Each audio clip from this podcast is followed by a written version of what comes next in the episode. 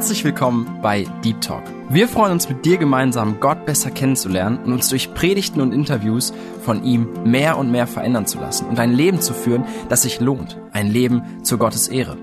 Unser Anliegen ist es, mit dir über Themen zu sprechen, die tiefer gehen. Also eben nicht Smalltalk, sondern Deep Talk. Sei dabei und lass dich herausfordern. Hi und herzlich willkommen zu einer neuen Folge von Deep Talk. Schön, dass du dabei bist. Mein Name ist Tina und ich freue mich, dass wir heute weitermachen können mit dem Interview von Ismael. Letzte Woche haben wir an einem sehr traurigen Punkt geendet, wo es weder Harmonie noch irgendeinen Ausweg gab. Ismael ist in die Drogentherapie gegangen, um frei zu werden und dort setzen wir fort.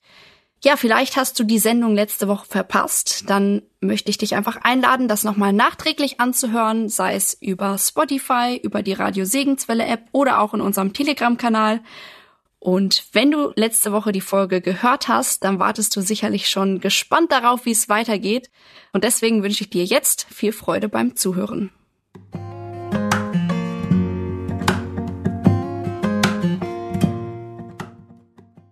Da habe ich versucht, eine Therapie zu machen. Ich bin extra hier Drogenberatung Detmold gewesen, habe ich alles papiermäßig alles einreichen lassen. Das war so eine Hoffnung, die meine Frau hat. Endlich wird er vielleicht frei davon. Und dann bin ich von dieser eine Woche Entgiftung nach Steinheim in, in so eine Therapiezentrum gekommen. Da wollte ich mich halt therapieren lassen. Diese Therapie war eigentlich für sechs Monate angesetzt.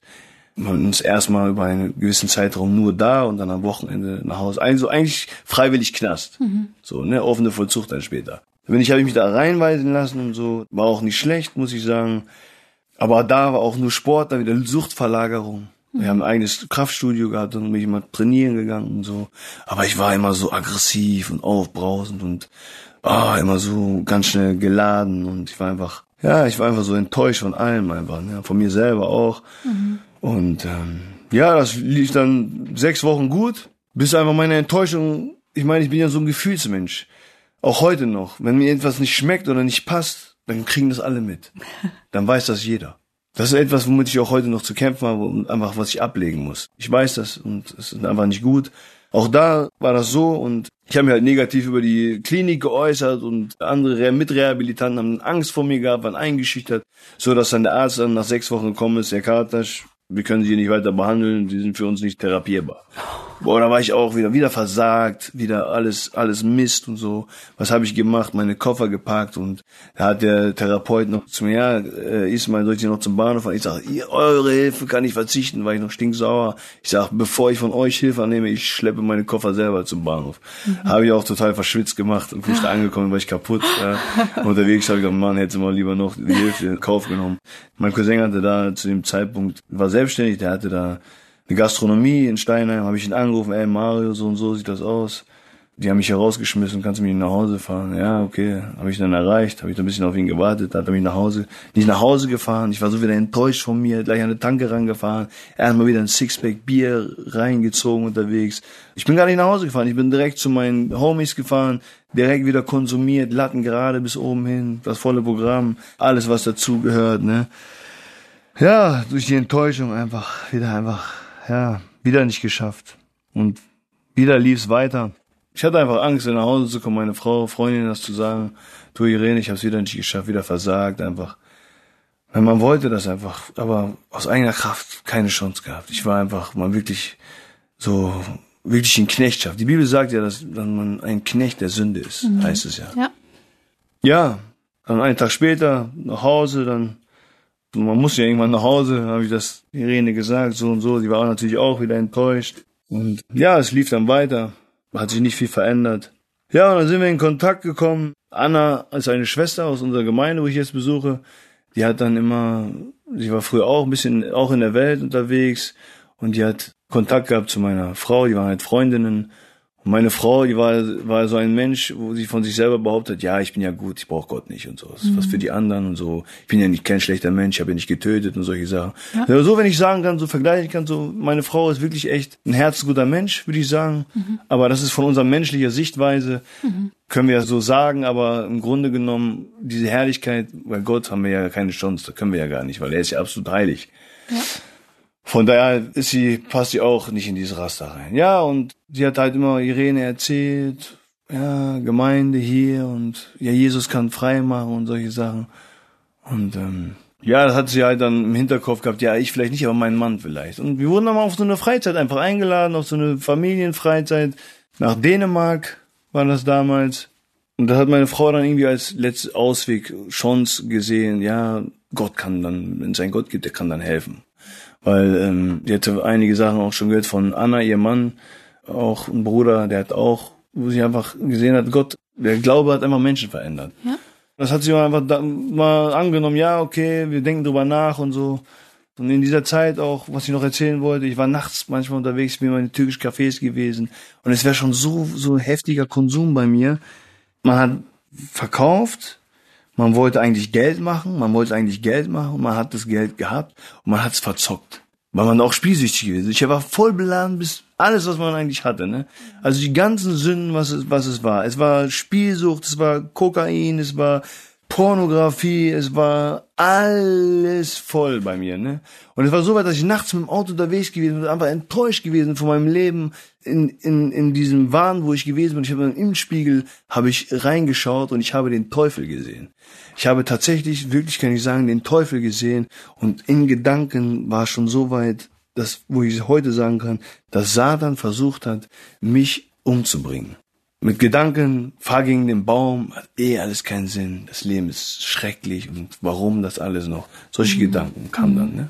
Wo ich heute sagen kann, Teufel hat versucht, in meinen Drogenwahn mich einfach, dass ich mir das Leben nehme, ne? Mhm. So weit ist dann schon gekommen ja, wie dem auch sei, die Zeit ist gekommen und dann sind wir dann halt eingeladen worden auf diese Freizeit damals in Dänemark als Familie. Und ja, meine Frau ist dann krank geworden. War Sommer, es war warm, ich weiß ganz genau, meine Frau hat so einen Ausschlag bekommen irgendwie. Ihre Hände sind so Bläschen gekommen, richtig unerträglich durch die Hitze, Bläschen gekommen, war, war am Platzen. Sie konnte nichts genießen einfach. Mhm. Und dann war eigentlich für mich, war das mit dieser Freizeit einfach gegessen. Mhm. Wir fahren da nicht hin. Mhm. Und dann hat meine Frau gesagt, ja Schatz, ich kann nicht, weil ich ja krank bin. Fahr du doch dann wenigstens damit. Ich sag, ich? Ich fahre alleine mit denen auf diese Freizeit? Also für mich war das ja, ich sag, ich habe so gesagt, die Russland-Deutschen, ich sag, mit die, ich bin Kanaka, habe ich gesagt. Ich kann doch nicht mit dir auf diese Freizeit fahren. Wie stellst du dir das vor? Auf gar keinen Fall, habe ich das kannst du abschminken, habe ich gesagt.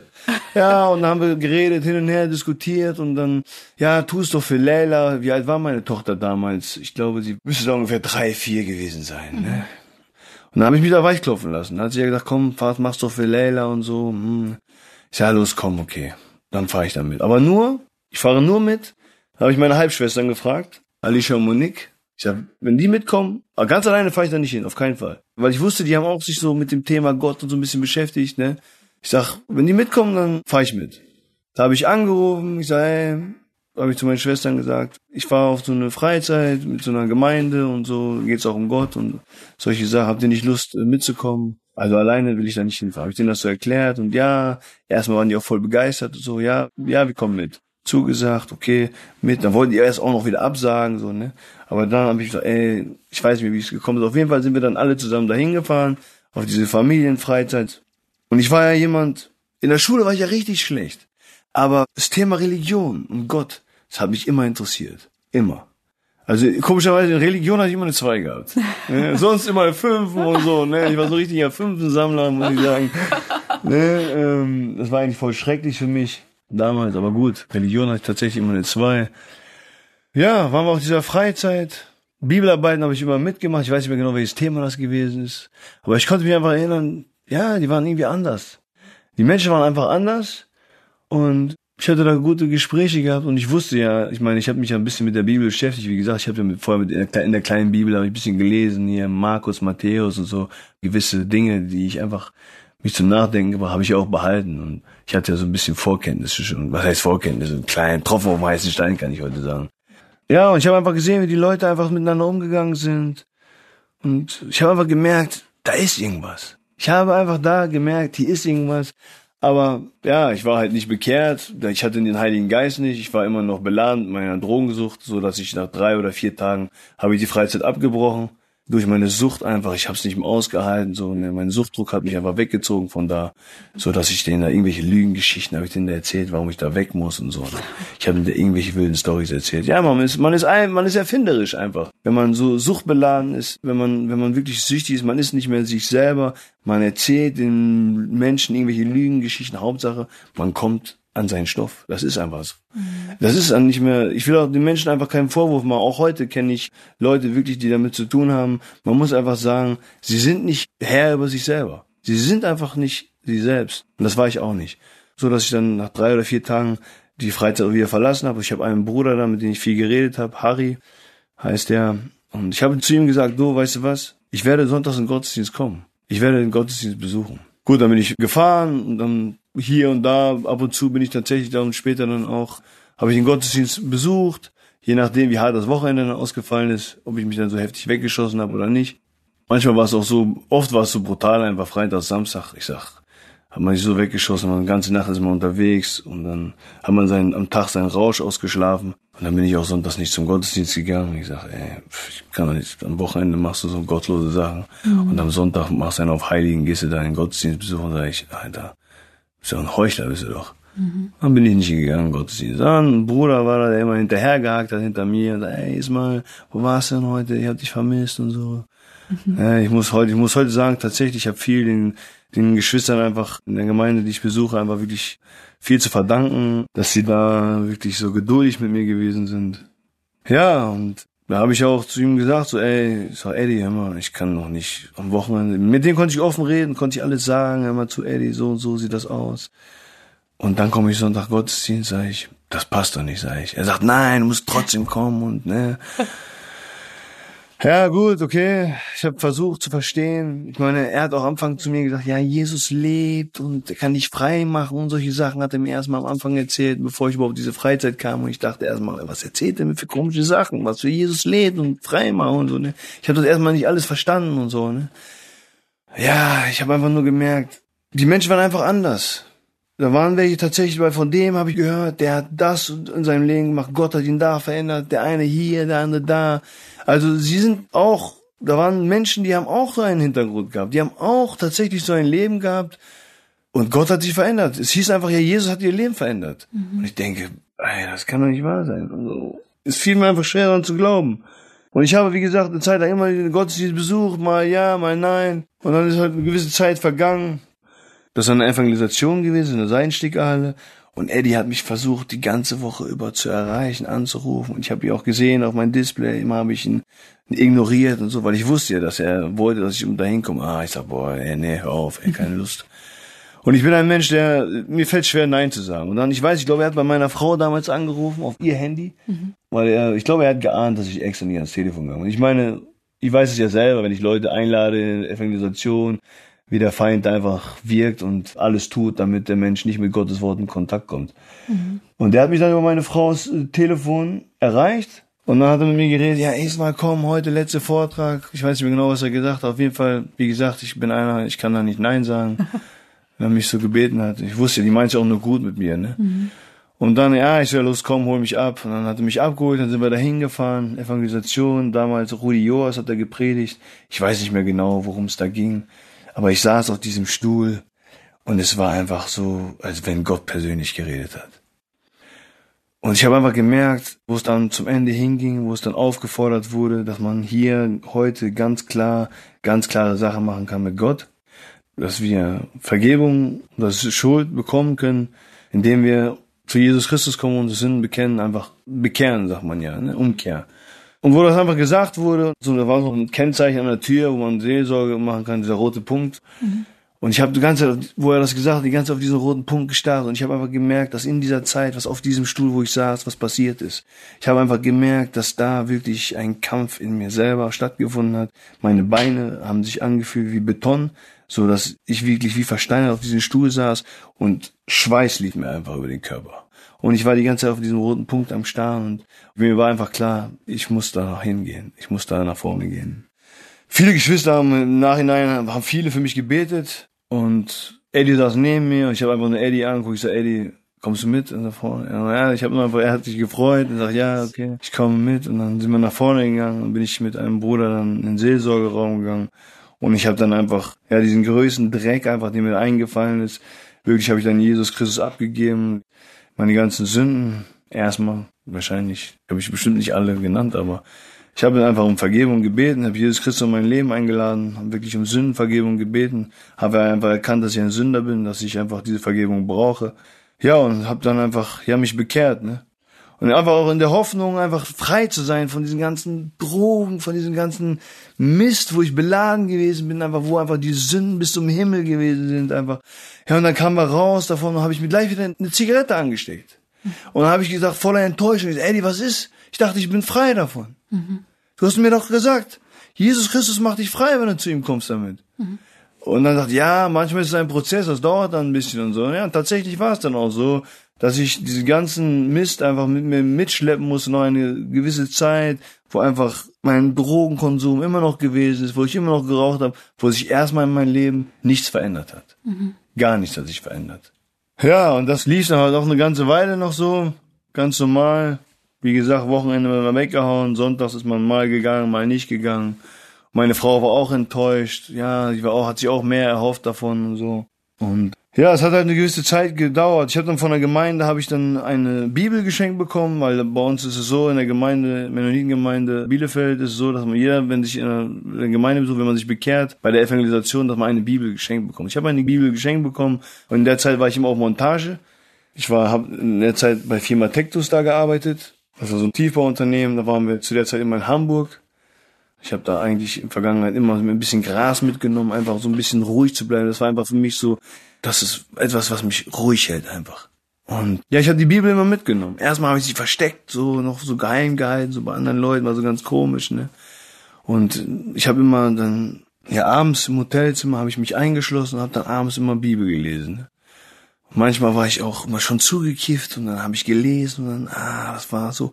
Da habe ich einfach gemerkt, wie der Geist Gottes das schon mal in mir gearbeitet hat. Das geht ja gar nicht. Du kiffst dir erstmal ein und dann gehst du an das Wort Gottes und liest. Und dann, dann habe ich erstmal irgendwann so, dass ich ohne Gras auf Montage gefahren bin, habe ich dann dann so versucht und es ging auch. Ich habe gelesen und und ich habe bei mir war es so, ich habe auf der Arbeit habe ich mich abends schon gefreut auf Bibellesen. Ich, das war ganz vorher war es nicht so. Mhm. Da war ich einfach so, oh, ich habe mich gefreut. Oh, heute Abend komme ich Hotelzimmer und dann lesen Bibel und so. Ne?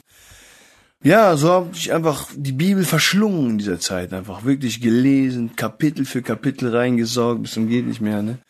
Und es war auch einmal so im Hotelzimmer war das so, habe ich einmal was ganz krasses erlebt ich weiß nicht, war das vor oder nach dem Bibellesen. Auf jeden Fall war ich in meinem Hotelzimmer und ich habe gemerkt, dass was Böses in meinem Zimmer gewesen ist. Das ist so eine Angst habe ich noch nie gehabt. Mhm. Weil ich habe einfach gemerkt, hier ist irgendetwas in diesem Raum.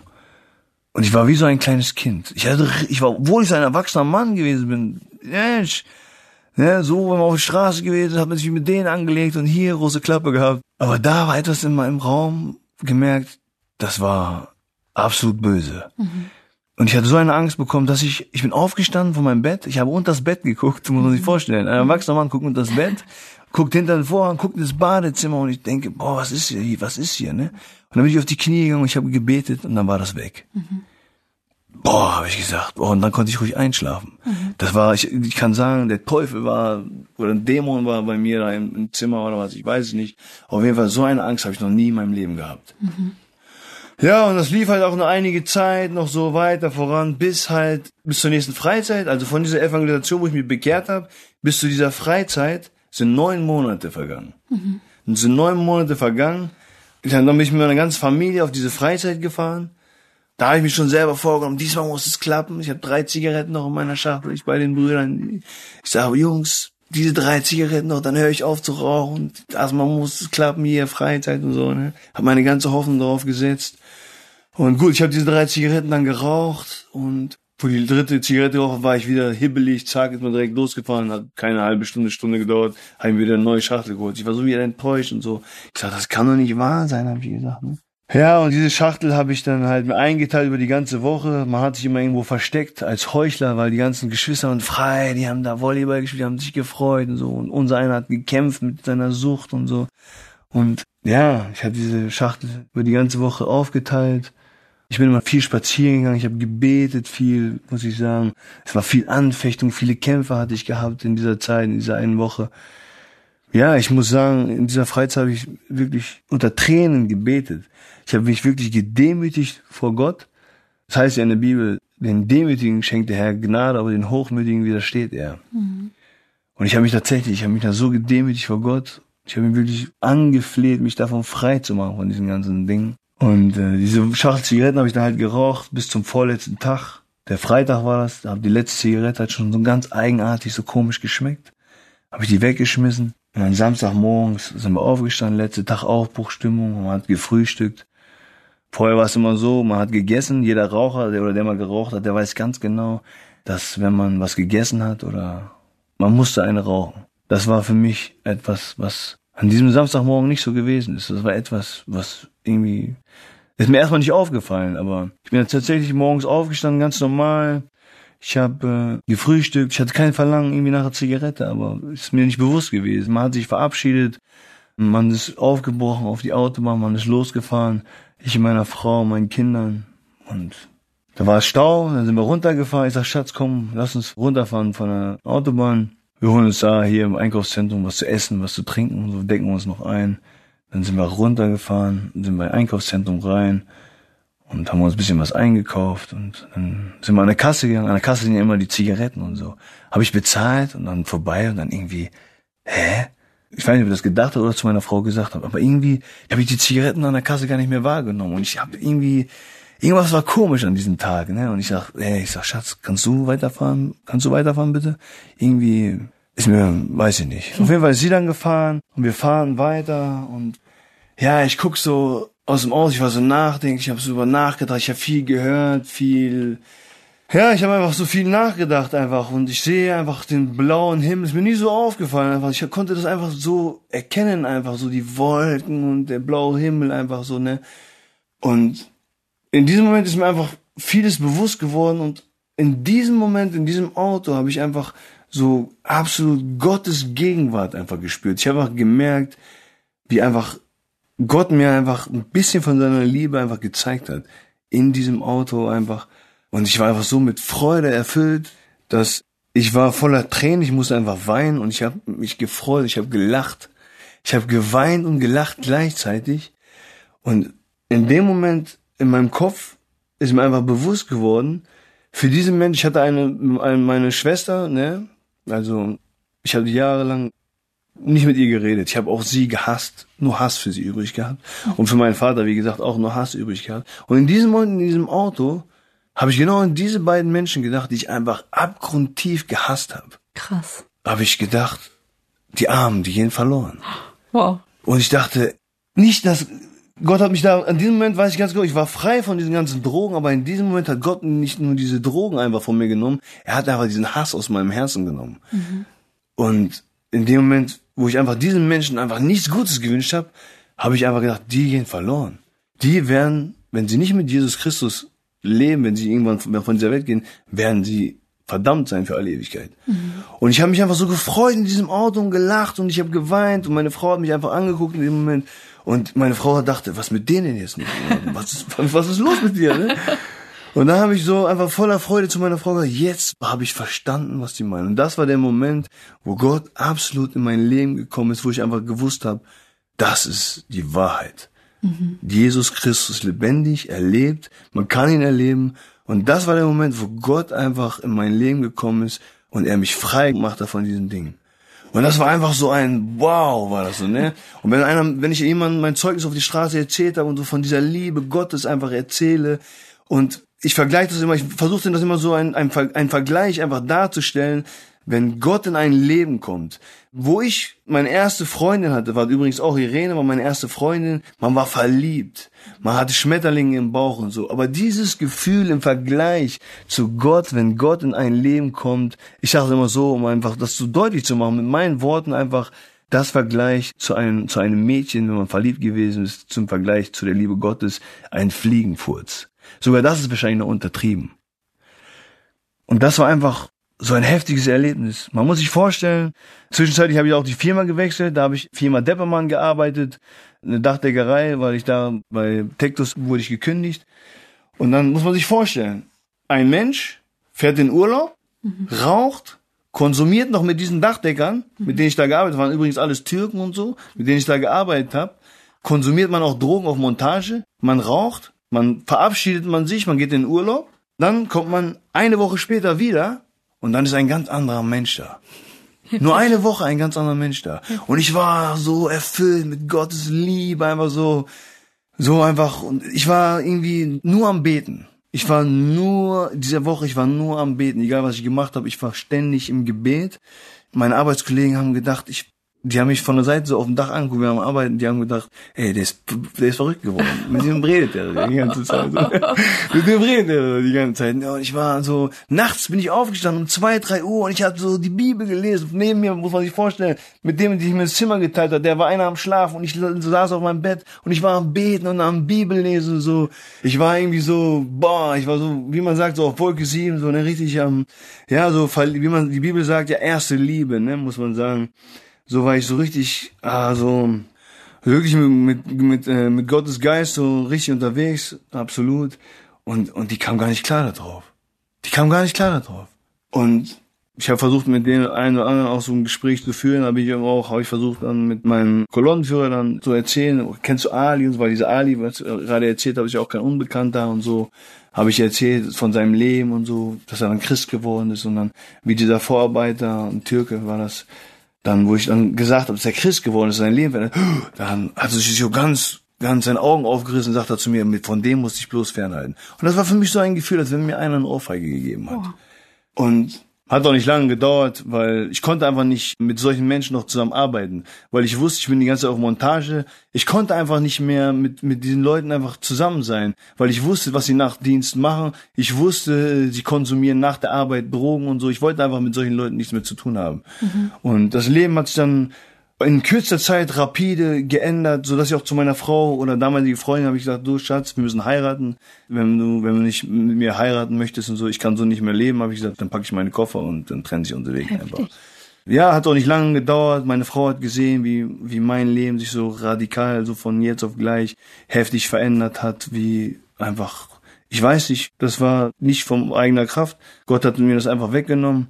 Ich erkläre das immer an das Beispiel. Man hat einmal im Monat als Soldat hat man so einen Marsch gemacht, 30 Kilometer Marsch, man hat 10 Kilo Marschgepäck dabei gehabt. Es war so, als wenn einer einfach diesen Rucksack wegnimmt und einfach diese ganze, äh, ja, Last ist einfach weg gewesen. Und so genau so ein Gefühl war das einfach so. Einfach Gefühl der Freiheit und meine Frau hat einfach mal mein Leben gesehen und hat auch nicht lange gedauert.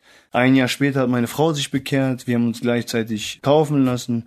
Wir haben geheiratet in der Gemeinde.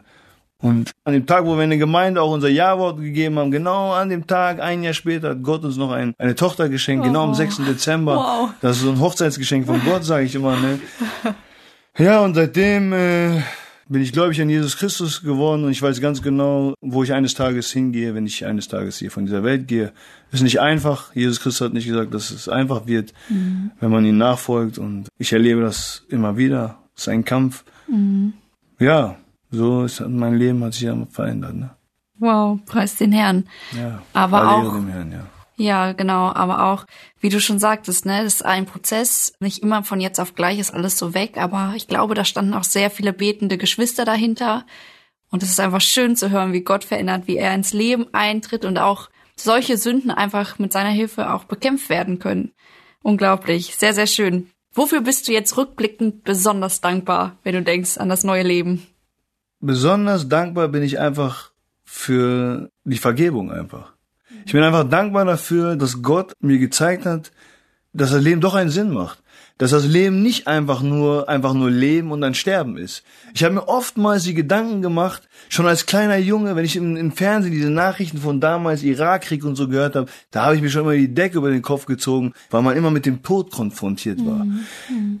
Dieser Gedanke hat mich immer begleitet. Irgendwann werden wir sterben irgendwann, der Tod ist da. Er hat das letzte Wort und dann, was ist dann? Mhm. Das war eine Frage, die hat sich immer mir beschäftigt, hat sich immer, aber jetzt, dadurch, dass ich einfach, ja weiß, was Sache ist, hat sich diese Frage für mich einfach erübrigt. Ich brauche für den Tod keine Angst mehr haben, weil Jesus Christus, er hat den Tod besiegt, er hat den Teufel besiegt Und nicht, weil ich ein, so ein toller Mensch bin, sondern einfach nur aus Gnade bin ich einfach gerettet durch das, was er am Kreuz getan hat, für diese Schuld, für diese Sünden, die ich verbrochen habe, hat er bezahlt am Kreuz. Und einfach diese Liebe, die einfach Gott einfach zeigt, wie es auch einfach heißt, aber dass Gott sich so sehr, ich meine, er hat sich erniedrigt, dass Gott selber sich so erniedrigt hat, dass er Knechtsgestalt angenommen hat und wurde wie die Menschen einfach. Und überhaupt das Ganze, was einfach, ja, die Bibel sagt, das ist einfach, ja, ich bin einfach für alles einfach dankbar, was ich einfach, ja, was einfach Gott für uns getan hat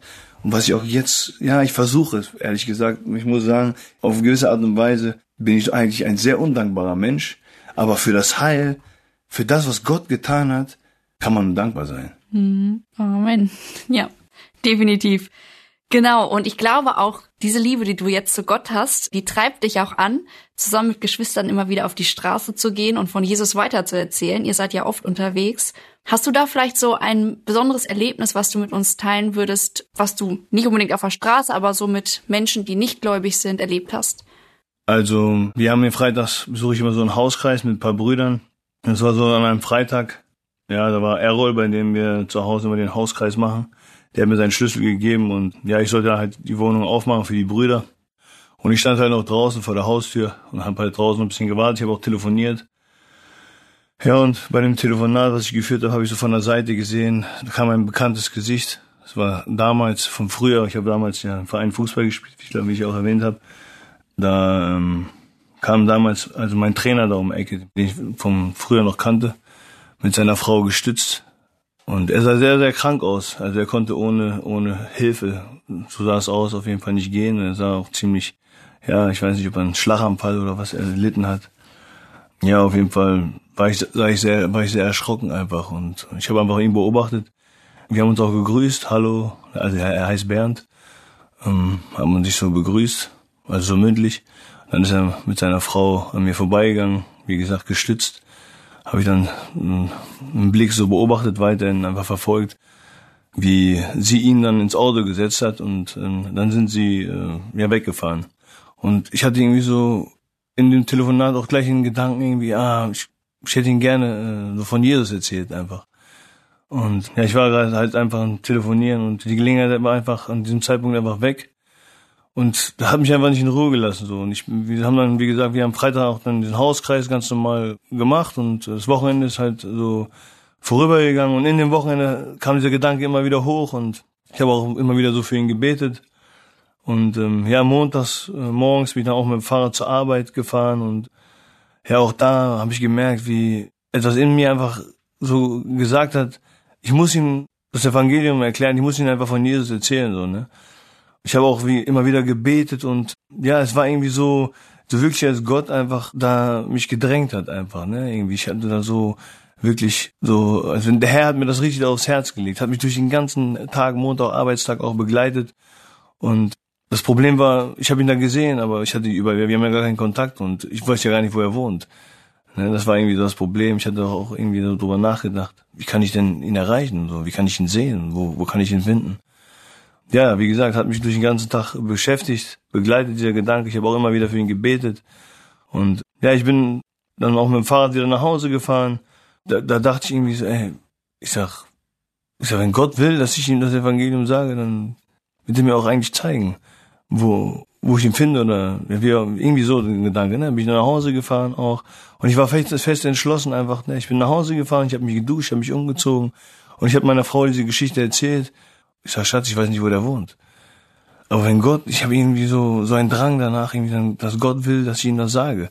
Und wenn er wirklich will, dass, dass, dass, dass ich ihm das sage, dann, dann wird er mir zeigen, wo er wohnt. Dann wird er mir genau zeigen, wo ich ihn finde. Ne? Und dann, ich, ich habe gebetet auch dafür. Ich habe gesagt, Herr, ich sag, wenn, wenn, wenn du das wirklich willst und so, ich weiß nicht, wo der wohnt, aber du kannst, du kannst mir zeigen, wo ich ihn finde. Ne? Mhm. So bin ich ins Auto einfach eingestiegen. Ich habe so ein, zwei Bibeln mit eingepackt, so, ich glaube ein paar Traktate. Bin ich einfach in mein Auto eingestiegen, dann bin ich einfach losgefahren so. Ne? Und dann ähm, ja, bin ich Richtung Stadt gefahren. Ich meine, von ganz damals wusste ich, dass er da irgendwo so ein Hotel, so ein kleines Gasthaus betrieben hat. Bin ich erstmal so dahin gefahren, aber da war nichts mehr so. Mhm. Ich sag, hm, okay. Dann bin ich wieder in mein Auto eingestiegen, bin ich weitergefahren. Und dann bin ich durch eine Straße durchgefahren und ich gucke an der Seite, auf einmal sehe ich das Auto. Wo, wo, ich habe das Auto wiedererkannt, wo, wo seine Frau ihn ins Auto gesetzt hat. So ein weißes Auto war das. So ein Nummernschild habe ich jetzt nicht erkannt, aber ich dachte, ja, das ist so das Auto. Dann habe ich mein Auto da irgendwo auch geparkt und ich habe geguckt auf der Höhe von dem Auto, gucke ich Haustür, tatsächlich stand da sein, Nach sein, sein Nachname und ich dachte, ich war irgendwie so baff so, ne? Ich sag, das, das kann nicht wahr sein, ne? Und ähm, ich wollte erst noch einen Rückzieher machen, so, ne? Und ich dachte, ey, ich habe so überlegt, ich sag, wenn du, ich sag, ich muss jetzt klingeln, so, ne? Habe ich geklingelt, bisschen gewartet, keine aufgemacht. Ich sagte, okay, Gott, ich klingel noch einmal und wenn da keiner aufmacht, dann hau ich ab. Gut, dann wollte ich gerade noch mal klingeln, dann kam seine Frau schon von der Seite so vom Haus so durch. Ah, hast du geklingelt? Ich sag ja und so. Ja, hi, ich habe euch letztes Mal gesehen, so geredet, ne, habe ich gesagt. Ähm, ich habe ja auch Bernd gesehen, das sah nicht gut aus. Ich dachte, alles okay, aber ja, ihm geht's auch nicht gut, so, ne. Ja, ich würde gerne mal mit ihm reden, habe ich so gefragt, ne, ob das, ob das ging, ging. Ja, klar, komm, der ist hinten im Garten. Dann bin ich nach hinten gegangen. Und hi Bernd, so, er gegrüßt, hat er sich ein bisschen so ein leichtes Grinsen auf dem Gesicht gehabt, no. Ich weiß nicht, ob er sich verwundert hat, weil normal waren ja seit Jahren gar kein Kontakt, so vielleicht mal hier und da, ich mal gesehen, hallo und das war's ja, wie man so einfach so aus Höflichkeit, aber mhm. sonst eigentlich kein Bezug. Ja, gut, und dann äh, habe ich ihm auch gesagt, ja, ich würde gerne mal, erstmal habe ich gefragt, wie es ihm geht und so, und ne, ein bisschen Smalltalk gehalten und dann, ja, habe ich ihn gesagt, ich würde gerne mal mit ihm so reden und mich unterhalten. Und ja, klar, gerne, lass uns mal am Tisch setzen. Er konnte auch boah, sehr langsam gehen. Also ich muss sagen, also das sah so aus, als wenn er nicht mehr lange leben würde. Und das war auch irgendwie so, auch so, ich weiß nicht, ob das vielleicht der Grund ist. Ich weiß nicht, ob er jetzt auch noch lebt. Also ich, er konnte irgendwie auch nur mit Tabletten, so wie ich das erfahren habe, so, also klarkommen. So, ne? Und dann haben wir uns halt hingesetzt, ein bisschen so geredet, habe ich so gefragt, ob er so an Gott glaubt und solche Sachen. Ne? Und ähm, ich habe einfach ein bisschen was von meinem Zeugnis erzählt und ich meine, ein bisschen was von mir kannte er auch, wusste ja auch, dass mein Bruder und ich, wir waren nicht so die einfachsten so, ne? Ja, dann habe ich halt einfach erzählt, wie, wie Jesus mein Leben verändert hat und so und ja, einfach so das Evangelium erklärt und so, ne? Dass es einen Grund gibt, warum wir leben. Ich habe ihn auch von Anfang auch selber gefragt, ja, wie ist denn mit dir? Glaubst du an Gott? Bist du religiös oder ist da irgendwas? Ja, Kirche und so, auch christliche Glaube und so, aber im Grunde genommen glaubt er da nicht dran, also, ne? Mhm. Ja, habe ich halt dann so ein bisschen erzählt und ja, seine Frau hat uns dann alleine gelassen, die war so ein paar Meter, als sie dann rein, ich habe die Terrassentür einfach nur aufgelassen, aber sie konnte auch mitbekommen, was ich was ich gesagt habe. Und so nach 15 Minuten kam auch dann, so ungefähr 15 Minuten war das, da kam dann auch, ja, seine Frau und dann hat auch so gesagt, ja, Bernd hat noch, äh, muss noch seine Medikamente nehmen, hat noch nichts gegessen und so. Ich weiß nicht, ob die, ihr das nicht geschmeckt hat, was ich da so äh, erzählt habe. Wir wissen ja auch, dass der Feind auch nicht schläft und so. Aber mir kam das so, so rüber, so, ne? Und ja, ich habe ihm da einfach auf alles gesagt. Und am Ende habe ich mich halt einfach ganz normal verabschiedet bei ihm. Und ich habe ihn auch gefragt, ja, dass ich, ob ich ihm eine Bibel schenken kann. Ich habe ihm auch das Bibel und so. Und dann war einfach die Antwort, ja, er, brauch, er bräuchte das nicht. Und ich habe es auch nicht verstanden. Dann bin ich rausgegangen, ganz normal. Ich habe mich verabschiedet, alles Gute gewünscht. Und bin ich rausgegangen, habe mich ins Auto gesetzt und ich dachte, habe ich drüber nachgedacht. Ich sag, ich sag Gott, warum, warum war ich jetzt hier so, ne? Aber wir wissen ja nicht, was im Hintergrund passiert. Wir wissen ja nicht, was letztendlich wirklich den Menschen im Herzen bewegt und so, ne? Mhm. Ich habe ihm alles gesagt und ja, das war einfach so etwas, was Besonderes, was ich so mit erlebt habe, dass einfach wirklich, wenn man wirklich Gott vertraut, einfach nur geht. Und das war für mich einfach so, so ein Wow, einfach, dass Gott mir genau gezeigt hat, wo ich diesen Menschen finde, wo, dass er mich direkt vor die Tür geführt hat. Das war so für mich, wo ich sagen, sagen kann, absolut so, was ich so, was ich krasses mit Gott so erlebt habe. Ich wusste ja gar nicht, wo der wohnt. Und dann auf einmal, es hat keine Viertelstunde gedauert, und dann stand ich bei dem vor der Haustür, so, ne. Das war, was ich so sagen kann. So ein Wow-Erlebnis, was ich auch mit Gott erlebt habe, ja. Wow. Vielen Dank, dass du es geteilt hast. Gibt es irgendwie einen Bibelvers oder eine Bibelstelle oder so, die dir ganz besonders wichtig ist für dein Glaubensleben oder grundsätzlich? Ja, ich habe mir heute im Laufe des Tages habe ich mir über diese Frage Gedanken gemacht. Ich musste die Frage wusste ja, dass mir diese Frage begegnet. Es gibt viele, eigentlich ich lebe die ganze Bibel. Es gibt jetzt nicht unbedingt einen Vers, doch es gibt einen einzigen Vers, der sagt natürlich viel aus. Ich glaube, ich habe den gerade schon mal genannt. Also der Vers ist aus Philippa 2, Vers 6. Und da heißt es einfach, der als er in der Gestalt Gottes war, es nicht wie ein Raub festhielt, Gott gleich zu sein, sondern er entäußerte sich selbst, nahm die Gestalt eines Knechtes an und wurde wie die Menschen. Aber dieser Vers sagt ja viel aus über uns. Ich meine, mittlerweile muss man sich selber auch, muss ich mich selber da auch aufpassen. Erstmal hat Gott sich da so sehr erniedrigt, er hat sich so sehr gedemütigt, er hat seine Liebe gezeigt, er war gütig und ich meine, in diesem Vers steckt so viel Wahrheit drinne, wo ich mich selber einfach erwische. Gerade am Anfang bei Muslimen, wo ich dann so Kopftücher gesehen habe, wo ich mich selber doch so erhobe, weil ich jetzt, ja, ich bin jetzt ein Gotteskind so. Mhm. Und auch, ich habe mich da einfach erwischt, wo ich herabwertend auf diese Leute geguckt habe. Aber wer bin denn ich? Wer bin denn ich, dass ich so auf die Leute gucken darf? Wo doch dieser Gott, wo dieser Gott einfach wurde wie die Menschen, dass er von seiner Herrlichkeit, diese Dinge, die er einfach da gehabt hat, eine absolute Herrlichkeit war. Ich meine, ich kann das gar nicht beschreiben in Worten, dass er Mensch geworden ist und sich so sehr erniedrigt hat. Er ist so, er, er ist zu die letzten Leute gegangen, mhm. zu die letzten Leute gegangen. Mhm. Und ich tue mir manchmal auch schwer, wenn ich ehrlich bin, auf die Straße, wenn ich auf die Straße unterwegs bin. Manchmal muss ich einfach ehrlich sein, da pickt man sich vielleicht doch auch der eine oder andere Leute raus. Mhm. Aber so sollen wir ja nicht sein. Ja. So sollen wir, sollen wir ja gar nicht sein. Ja. Und das ist einfach der Unterschied macht. Das ist ein, ein Vers, der mir auf jeden Fall sehr, sehr wichtig ist. Und mhm. ähm, ja. Dankeschön, dass du uns diesen Vers mitgegeben hast, dass du es geteilt hast, vor allem wo du vorhin gesagt hast, dass du oft so auch mit Faulheit zu kämpfen hattest, wolltest nicht arbeiten gehen, schwitzen für das Geld. Und jetzt ist dir dieser Vers gerade, wo Jesus Knechtsgestalt annimmt, ja. so wichtig. Also ja, wir sollen ja auch verändert werden in Jesu Ebenbild und das wünsche ich immer mehr für dein Leben, für mein Leben, auch für den Zuhörer. Genau. Und jetzt zum Schluss, du hast uns einiges genannt, auch von deinen Kämpfen, Schwierigkeiten. Vielleicht möchtest du noch ein paar konkrete Anliegen formulieren, wofür wir auch für dich beten können.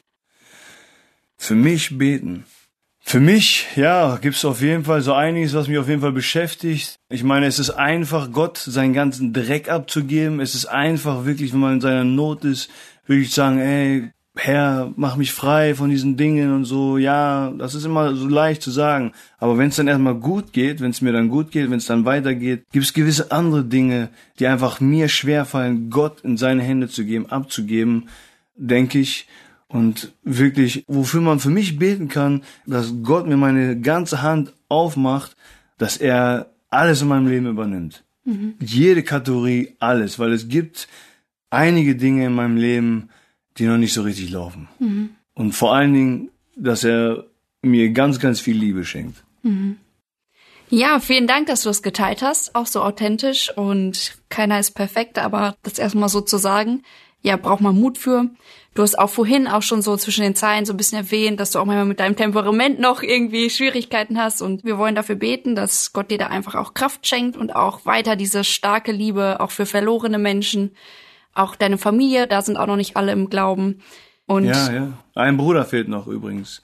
Meine Geschwister sind alle gläubig. Nur ein einziger Bruder, der ist elf Monate jünger als ich, mit dem ich, der, der eigentlich genau weiß, diesen ganzen Dreck, wir haben zusammen diesen ganzen Dreck gemacht. Und er hat diese Veränderung ja gesehen, auch in meinem Leben. Mhm. Er war schon einmal so weit bei so einem Punkt, wo es ihm richtig dreckig ging, wo, wo ich einfach schon fast gedacht habe, er wird sich jetzt bald bekehren und so, aber dann leider doch nicht. Momentan ist er in so einer Phase, davon will er nichts hören, zumindest von mir nicht und von meiner Mutter auch nicht. Mhm. Aber ich habe einen Bekannten, mit dem ist er in Kontakt. Vielleicht ist er der Türöffner für ihn. Also er ist von meinen Geschwistern der Einzige, der Jesus Christus noch nicht angenommen hat. Sonst sind meine ganzen Geschwister zum Glauben gekommen. Mhm. Meine Mutter ist gläubig geworden. Und ja, mein Bruder ist eigentlich der Einzigste noch. Und meine Schwiegereltern, genau. Mhm. Ja, dann wollen wir das auf jeden Fall gerne mitnehmen und der Herr, der kann Großes tun. Das haben wir hier von dir gehört in deinem Leben und auch ja aus Zeugnissen anderer Geschwister. Da sind wir dem Herrn sehr dankbar. Genau, und an dieser Stelle danke Ismail, dass du dein Zeugnis geteilt hast, dass du uns so ausführlich auch mitgenommen hast und ich hoffe, dass es den einen oder anderen einfach bewegt oder auch einfach Mut macht, nicht erst da rein zu geraten, sondern sich Gott wirklich von Anfang an völlig hinzugeben, sein Leben Gott zu weihen. Ja, oder wenn sich auch jemand damit identifizieren kann, dass er einfach sieht, okay, Jesus, der kann befreien und auch wenn das ein Prozess ist, mit ihm zu leben, das lohnt sich und zu wissen, wo die Ewigkeit mündet, dass wir einmal beim Herrn sein dürfen, das ist das, was uns gut macht, was uns anspornt, worauf wir drauf hin arbeiten wollen, worauf wir unsere Sinne richten wollen. Genau, und mit diesen Worten möchte ich auch einfach abschließen. Das möchte ich dir, lieben Zuhörer, mitgeben. Schaue auf das Ewige und folge Jesus wirklich komplett nach. Gib ihm dein Leben. Und so wünsche ich dir eine gesegnete Woche. Wir hören uns dann das nächste Mal wieder.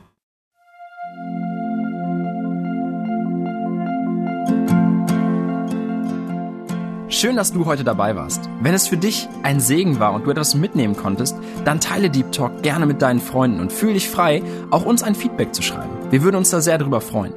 Wenn du heute zum ersten Mal dabei warst oder eine Sendung verpasst hast, kannst du alle vorherigen Sendungen auf Spotify oder auf Soundcloud finden. Mehr Infos über Deep Talk oder Segenswelle allgemein findest du auf www.segenswelle.de oder auf unserem Instagram-Feed, auch unter Segenswelle zu finden. Falls du Fragen und Anregungen, zum Beispiel Themenvorschläge hast, schreib uns gerne. Wir wünschen dir noch eine gesegnete Woche mit den Worten aus Kolosser 3, Vers 17. Und was immer ihr tut, in Wort oder Werk, das tut alles im Namen des Herrn Jesus und dankt Gott dem Vater durch ihn.